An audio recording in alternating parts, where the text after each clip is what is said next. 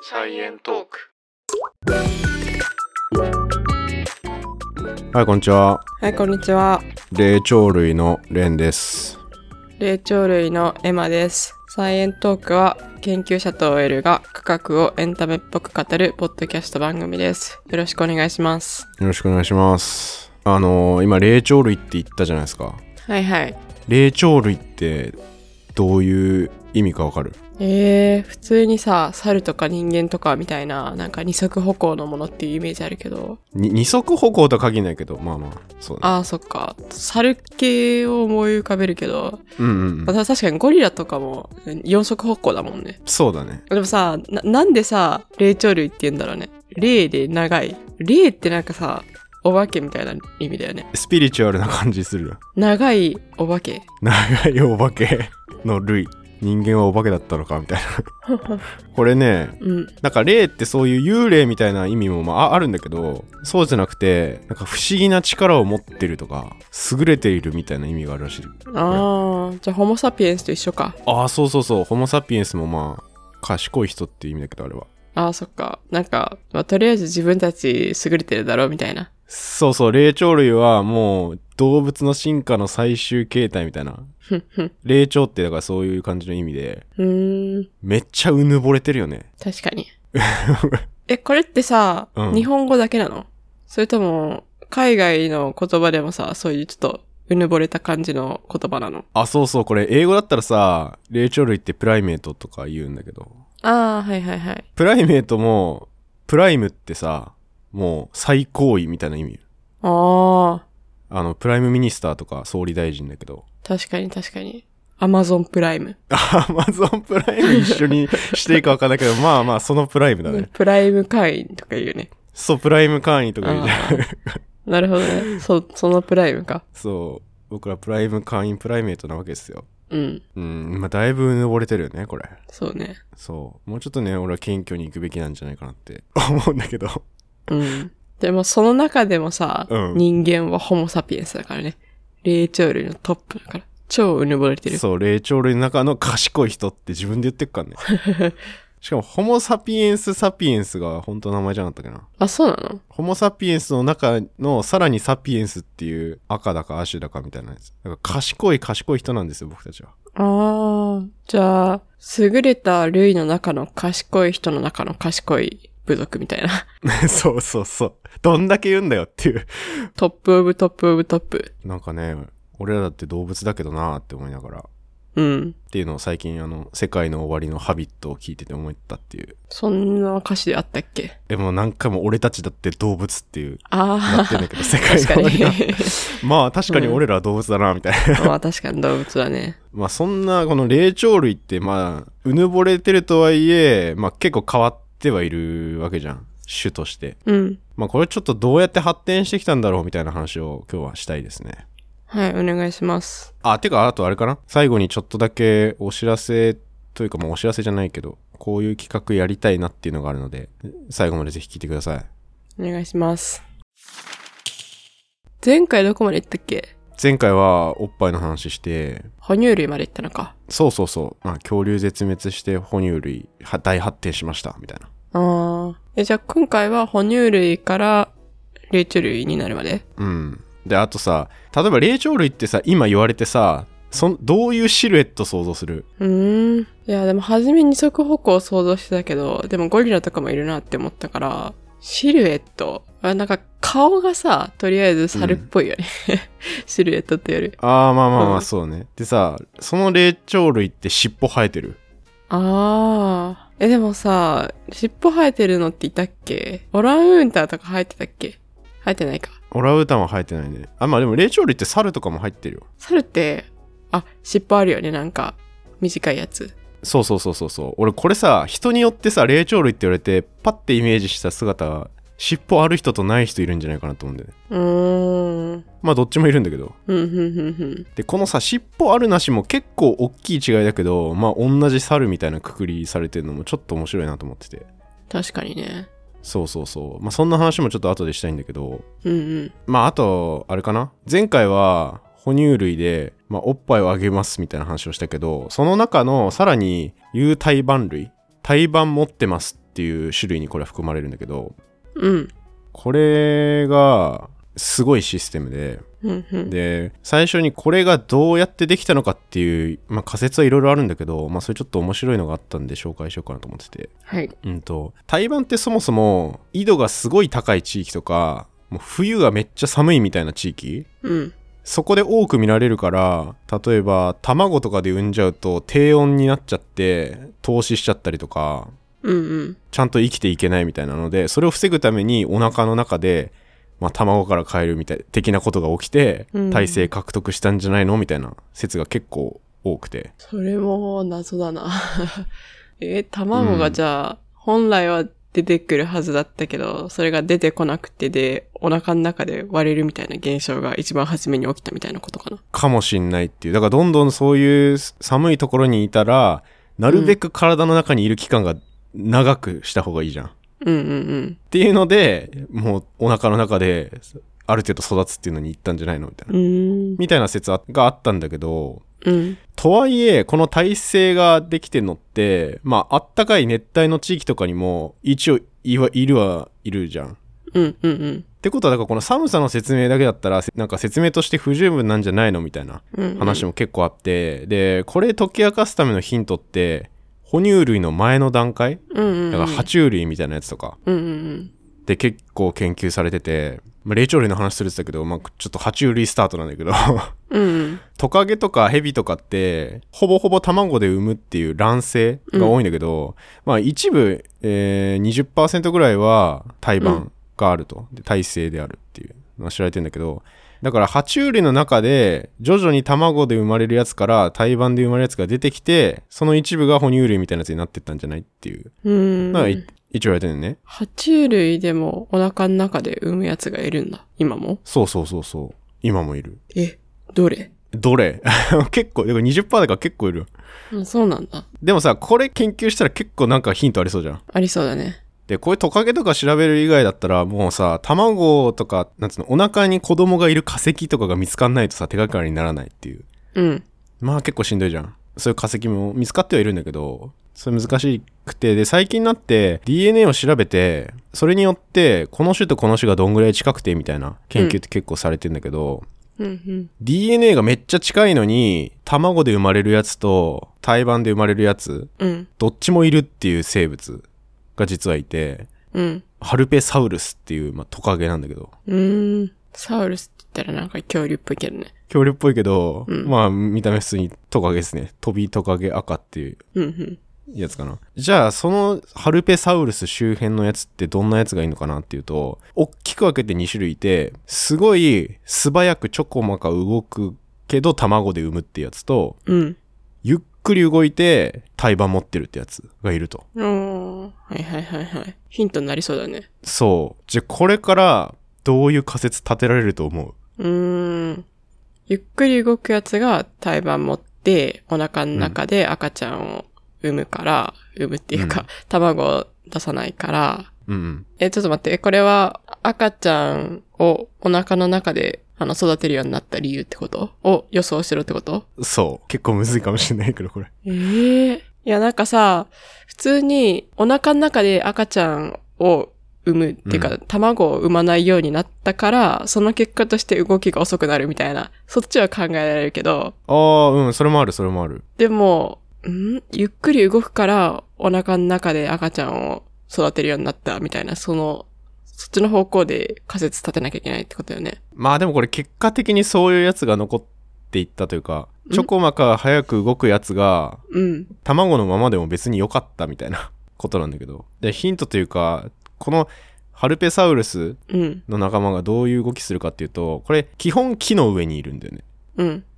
で卵を産んだりする時だけその湿度とかの関係で地面の中に卵を産まなきゃいけないっうん。うん。うん。ていうのは分かってるそしたら、海に行くまでの間にちょっと危険があるよね。食べられたりとか。そうえ、じゃあずっと安全な場所にいるために、卵を産まなくなったってことああまあずっとあんそうまあそうほぼ正解というかそんな感じ素早く動くやつは別にさっと行ってうん。卵を産んでまた木の上戻ってみたいな動きが簡単にできるんだけどうん。とはいえその妊娠してたなんか卵を抱えるとどんどん体重くなってでその地面に卵を産みに行くっていう過程で殺されちゃうっていうのでうんまあゆっくりなスピードのやつってなかなか生き残るのが難しいというかうん。うーん。だからその妊娠期間が長くてお腹にいっぱい卵みたいのを貯めるみたいな感じだから体がめっちゃ重くなる種類ほど捕食されるリスクは高まる、うんうんから生存に不利になるうん。うんうん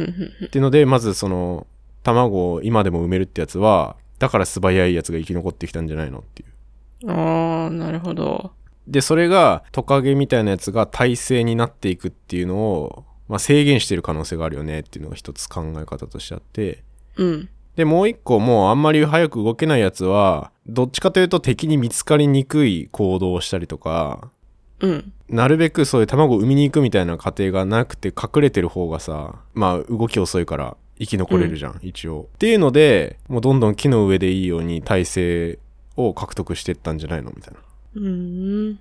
てかそういうトカゲが生き残ってったんじゃないっていう仮説が一応あるなるほど。まあ、その時は、でも、うんトカゲで始まりはの理由はそういうことだったんだよね。だから今はさ、なんかチーターとかうんめっちゃ速く走る動物でも子供産むじゃん。あそうだねで実際さこうやって木の上で住んでるトカゲみたいなやつとかまあそこからさ哺乳類みたいになんか毛生えてるネズミみたいなやつ生まれてくるっていう感じになったらうん。チーターとかさ地上でめっちゃ速く走るやつとか結局その木の上でコソコソしてたネズミが、まあ、恐竜とかいなくなって地面まで進出していろんな哺乳類になってったんじゃないのっていう、まあ、そういう話だから、うんうん。後から出てきてるってことだよねそういうの。うん。でじゃあまあ体勢ってだからそんな感じでもしかしたらトカゲがこの木の上にいるとかがそういうのが関係してたかもねっていう、まあ、仮説としてはあるまあいろいろあると思うんだけど他にも。うんうんこれ一つ紹介ですね。だから基本的にそこから徐々に進化してきた哺乳類とかも、まあ、木の上でコソコソ暮らしてて、最初に生まれてきたそのネズミみたいなやつから次どんなのになるかっていうと、象の仲間とかなんだよね。ちょっと対極的すぎんネズミから ゾウ。サイズも全然違うよね。あ、でもね、これね、象、象の仲間ではあるんだけど、これ DNA 的に近いって分かってんだけど、うん。すっごいちっちゃい象の仲間っているの。え、どれぐらいの小ささえ、もうね、数、数センチとか数十センチとか、ネズミ。え、今もいんのうん、ハネジネズミっていうネズミの仲間とか、え、ネズミの仲間なのゾウの仲間じゃないのあ、間違った。まあ、ゾウの仲間。ああ。アフリカ十条目って言うんだけど、え、可愛いな。数十センチのゾウの仲間。え、見た目もゾウっぽいの。これね、鼻ちょっと長い。えー、ちょっと気になる。ハネジネズミ。ハネジネズ面白い顔してるよ。 ミ。うん。 ほんとだ。そう。可愛いな。これ面白いよね。まあ、これはアフリカ十条目っていう。まあこれ結構、うん。最初にこういう哺乳類発展したんじゃないって言われてるやつで、うん。これ1万2000年前とかにはいたって言われてるかな。えー。まあ、でも、言ってもネズミだからさ、うん。すごい隠れて暮らしてたわけよ、こいつはまだ。うん。こういうのが象とか、あとマンモスとかになってくのって、地上で暮らしてどんどんどんどん体でかくなってっていうのが象とかになってんだけど、最終的に。うん。ちなみにさ、一番小さいゾウっていう風に検索してみたらさ、うん。ピグミーゾウって出てきた。それでも2.5メートルらしい。どこが2.5メートルそれ。対抗高さ。あ、高さいやでかいじゃん、結構。でかい。今生き残ってる象って、大きく分けたら3種類ぐらいしかいないんじゃなかったっけあ、そうなの確か、アジア象とアフリカ象と、丸耳象だった。うーん。ゾウ乗ったことあるない。え、あんのあるよ。マジうん。どこでスリランカ行った時に乗った。スリランカで。ええー。めっちゃ高いでしょ、高さ。え、でも、本当に2.5メートルぐらいだった気がする。え、あ、じゃ逆あに結構ちっちゃいやつなのうん、ちっちゃかったかもしれない。でも2.5メートルで一番小さい。 2.5メートルってでかくないそうだよね。えじゃあ一番大きい像はどうなんだろう。アフリカ像は最大で肩の高さ4メートルだって。でかいね。うん。まあでもさ、ゾウとかマンモスとか、まあマンモスって特に原始人とかとさ、た戦ってたみたいなイメージ俺結構あるんだけど。 うんうんそれでめっちゃ人間に殺されてそうだなと思うけどね。でっかいうん。やうつんうも。ん。殺されてそう。うん後からね。とかもあるし。あとなんかさ、ジュゴンとかさ、いるじゃん。海にいる。いる。マナティーとか。知らない。マナティーマナティー知らん。変な顔してるよ。変な顔してる動物多いな。この辺はね、象と同じグループの動物が海に戻っていったって言われてるやつで。うーん。まあ確かに言われてみると若干象感あるな、みたいな。 マナティー、変な顔してるな。そう。これ象の仲間らしいよ。へえ。一応パッと見足とかないように見えるけど、後ろ足がもう退化しちゃって、ちっちゃい骨だけ残ってんだって。うーん。まあとかね。なるほど。象の仲間って広いんだな。そう、象の仲間意外と広くて、まあだからその流れでさ、まあ主にアフリカとかで結構発展してんだけど、キリンとかカバーとか、うん。クマとか犬とか、まあいろいろ出てきて、有蹄類っていうのかな。ひずめがある種類とかがいろいろ出てきたりとか。コウモリとかね、飛べる哺乳類だからね。ねコウモリ、すごいよね。そう、コウモリはすごい特殊だね。 コウモリってさ、うんなんであんな逆さになってるんだろうね。確かに。えーでもあれじゃない地面にいたら危険だからじゃないのでもさ、だからってで逆さにならなくてよくない 頭に血昇りそうだね。確かに。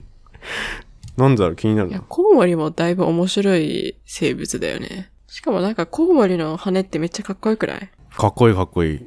バットマン感がある。あまあバットマンだら。から。 うん。ああ、コウモリ逆さまなのは、体がめっちゃ軽くて、足が発達してて、循環する血液の量を減らしてる。うーん。うーん、なんかめちゃくちゃ軽いのが関係してるっぽいな。うんうん。でも軽いからって逆さになるんだね。ぶら下がってる方が楽説もあるらしいよ。うん。でもさ、なん でそうなのうん。空飛んでく時に、まあ、筋肉をし収縮してバッて飛んでくっていう時にエネルギー消費するけど、うん。飛び立つっていう時に逆さまだったらパッて足離したら飛べるっていう。うん。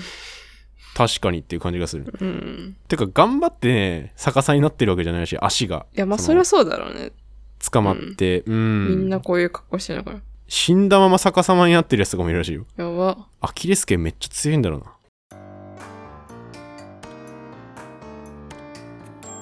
サイエントーク。まあそういううちの一つとして最初に猿みたいな霊長類が生まれてくるわうけんね、うんうん。ずっと木の上で生活してるみたいなやつ、はいはいはい。市場に進出していった動物は動物でまあいろんな体でかくするとか、うん。食べられないようになっていくみたいな戦略取ってるけどまあ地上は地上でワニとか結構いて、危ないみたいうんうな、ん。まあ、そういう地域もあってそういうところで木の上でずっといたのが霊長類なんじゃないって最初言われててうんうんうん。じゃあこの霊長類のめちゃくちゃ原始的なやつって一応今でも生き残ってるキツネザルっていうのがいいんだけどこれ今はマダガスカル島にしかいないんだけど曲がった鼻の猿の分類みたいな名前がついてて極微円アモクっていうのかなその曲がった鼻に対してうん。まっすぐな鼻って書く直微円アモクうんうん。まっすぐ鼻猿みたいな意味だけど そんな感じの仲間が一応人への流れおー。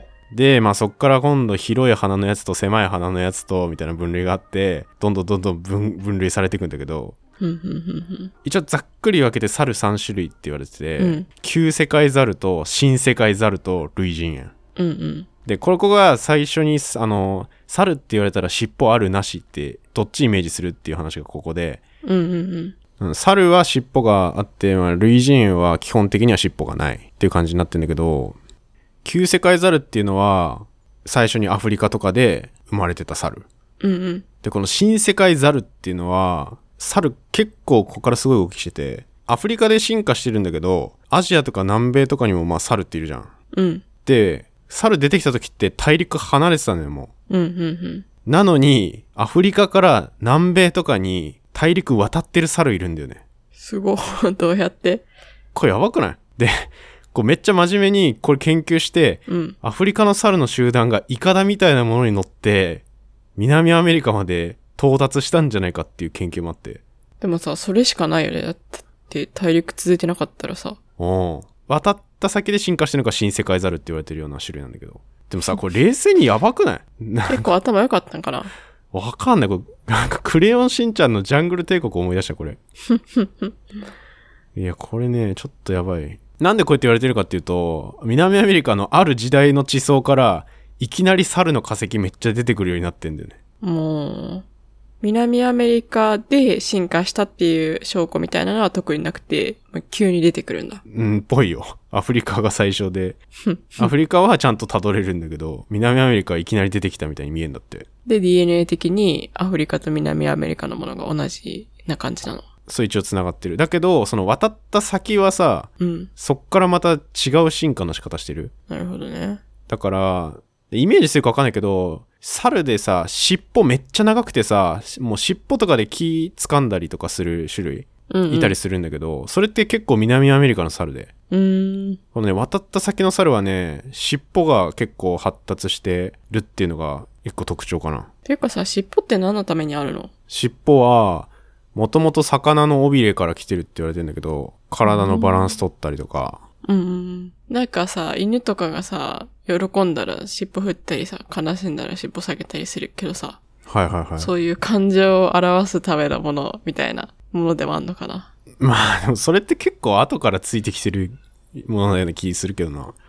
どうなんだろもう、ちょっとわかんないけどなんだろう。レーダーみたいな。なんか察 知する。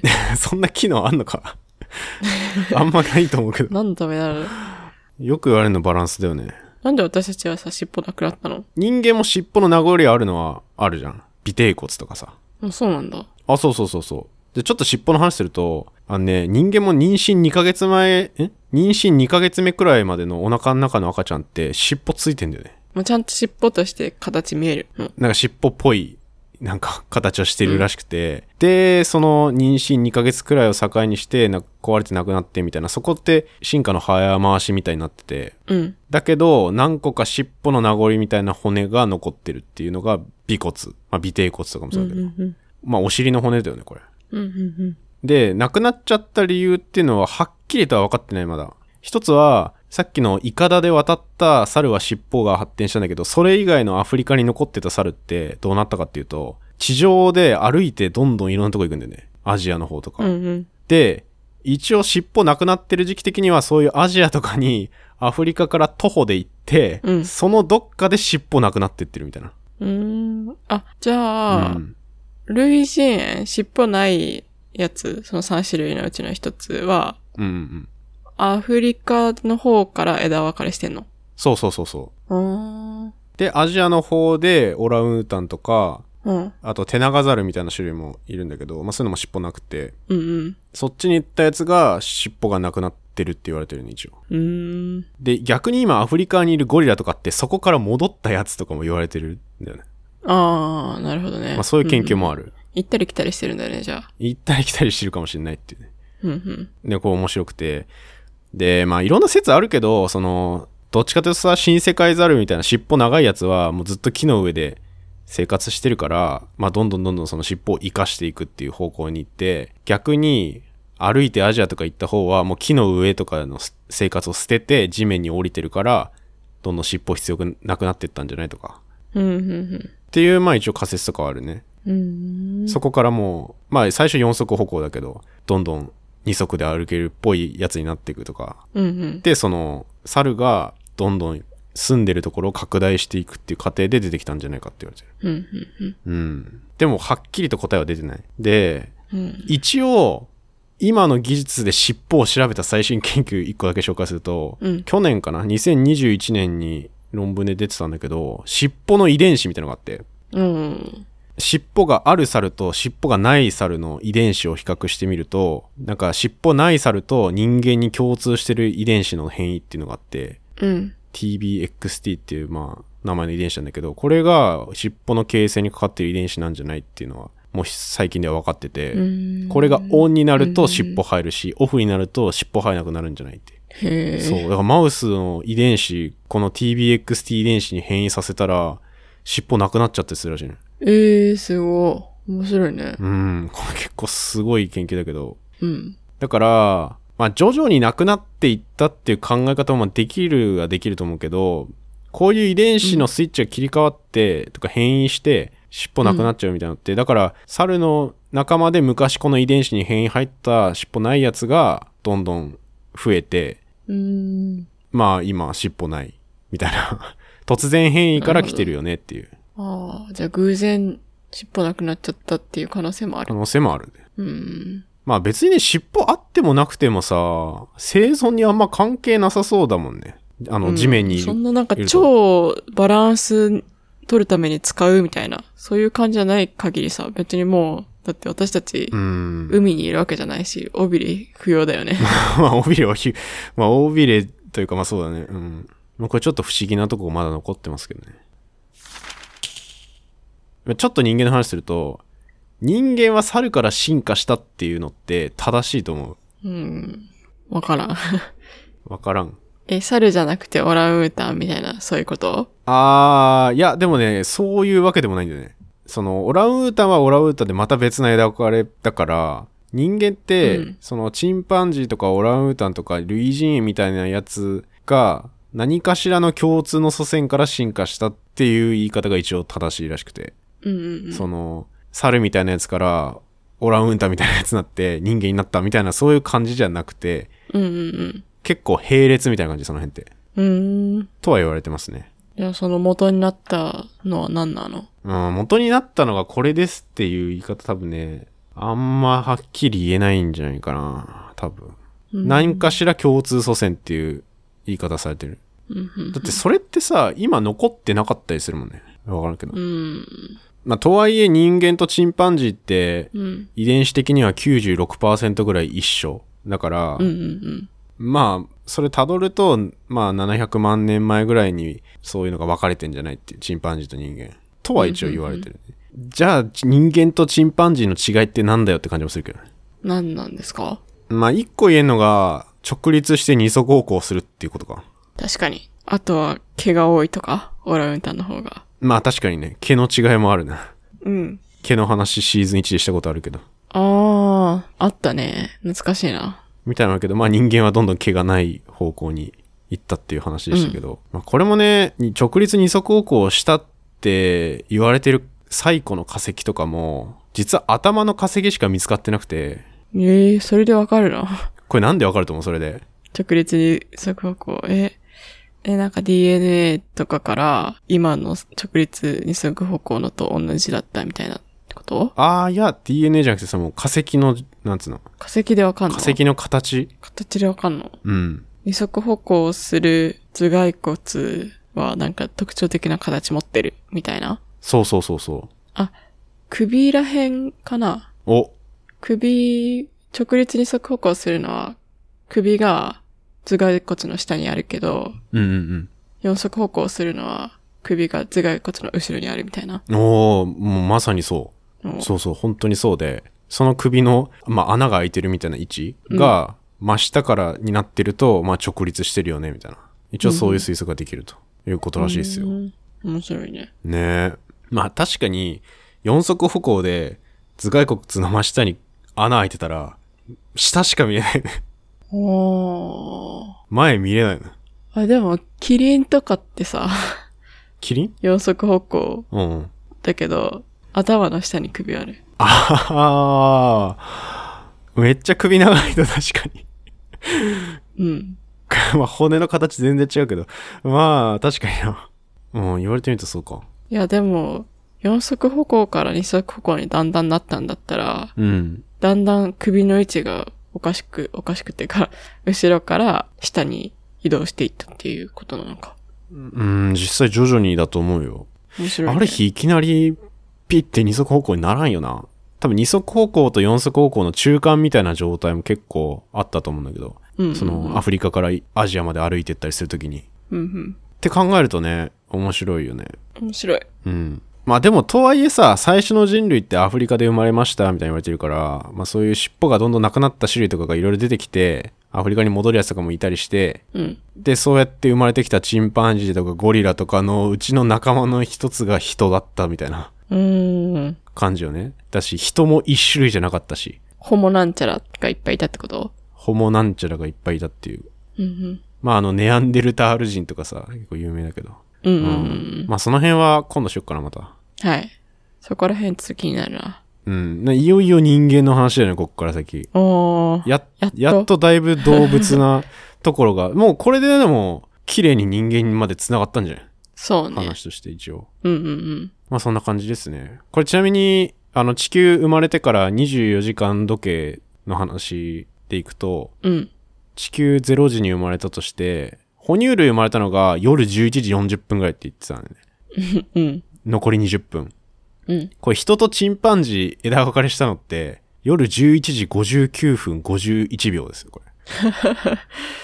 やば。だから人間って、その分岐したって言われてるところからしても、まあ9秒分ぐらいみたいな。そんなもんなんえ、ですよ、じゃあ、完全にうん。私たちの人が生まれたのはいつなんだろう。完全に人が生まれたっていうのがどこで言うのかにもよるけど、ホモ・サピエンスみたいなのが生まれたっていう時うん。まあかな一応ねう、ん。 14万年前にいろんな種類の人の種類、人というか類人猿がいたんだけど、気候変動によってガーッとす類人猿がかなり死んじゃった時期があって、そこでうん生き残ってたアフリカに住んでた数百人。それが今の僕らの祖先って言われてるんですね、一応。うんうんうんそれが14万年前なんで、えーっと、ホモサピエンス登場、あと3秒ぐらいですね。あと3秒。 11時59分57秒ぐらいなんじゃないかな。おー。そんなもんですね。すご。ギリギリだね。で、しかもさ、文明とか、うん。メソポタミア文明とか出てくるのって、もう残り1秒とかね。 あ、でも、1秒はあるんだ。文明出てから。まあ、1秒あるかないかぐらいだから さ、もう、ないんじゃないほぼ。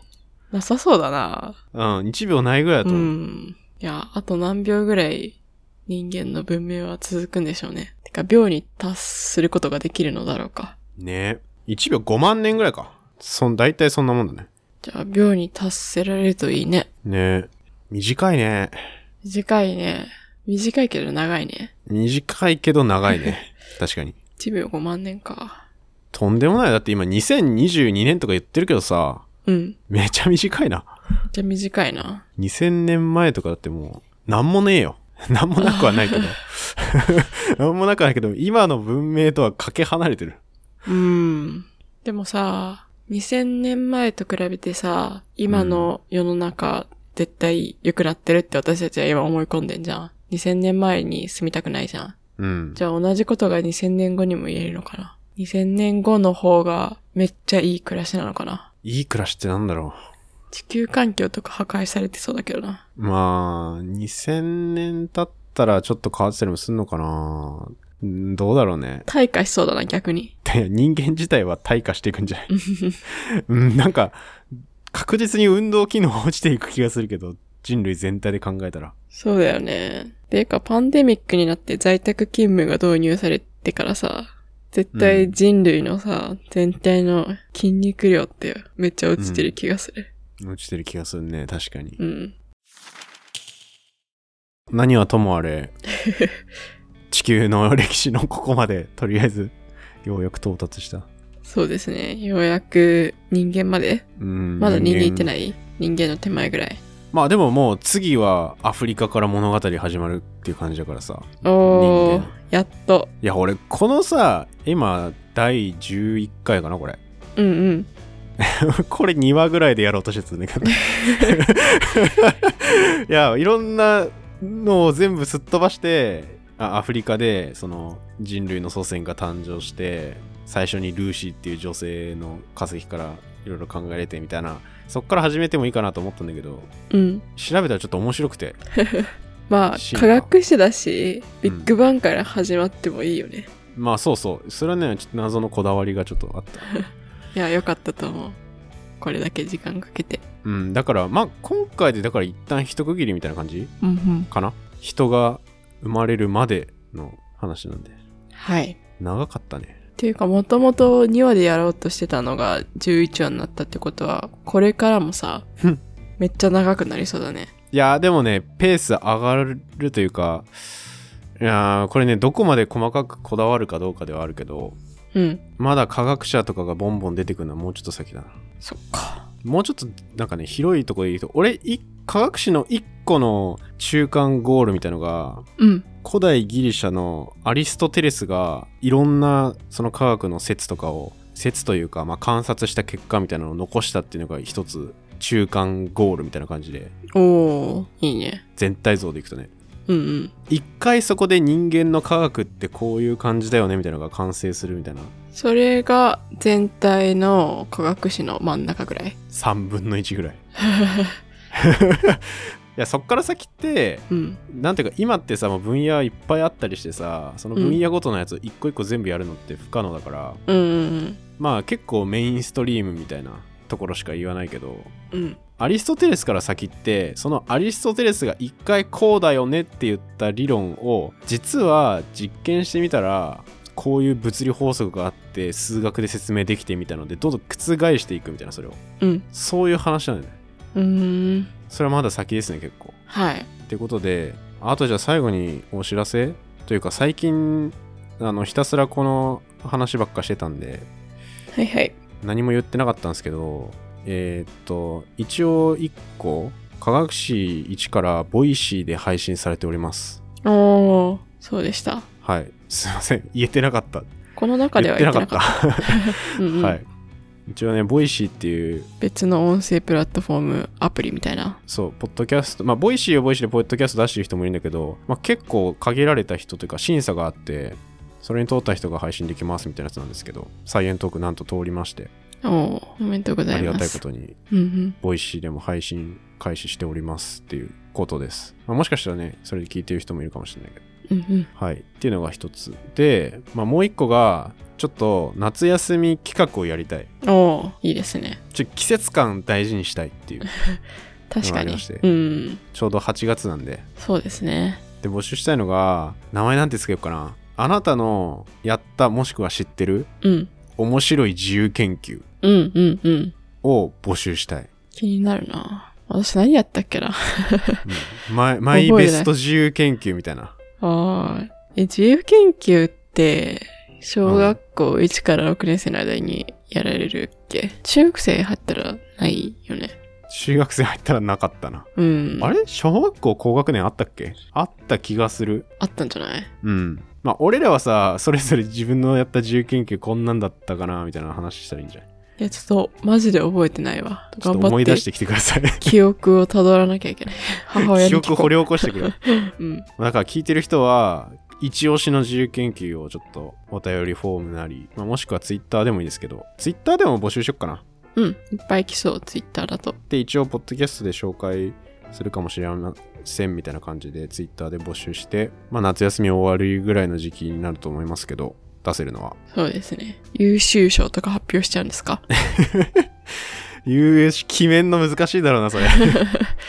比較できねえみたいな。私たちのベスト賞みたいな。独断と偏見で連、連勝を得ましょうを作ります。作りましょうか。はい。自由研究コンテストやりますか、じゃあ。うんうん。っていうのもやろうと思うんで、ぜひそれも参加してもらえたら嬉しいです。はい。というわけで、はい。今回もありがとうございました。ありがとうございました。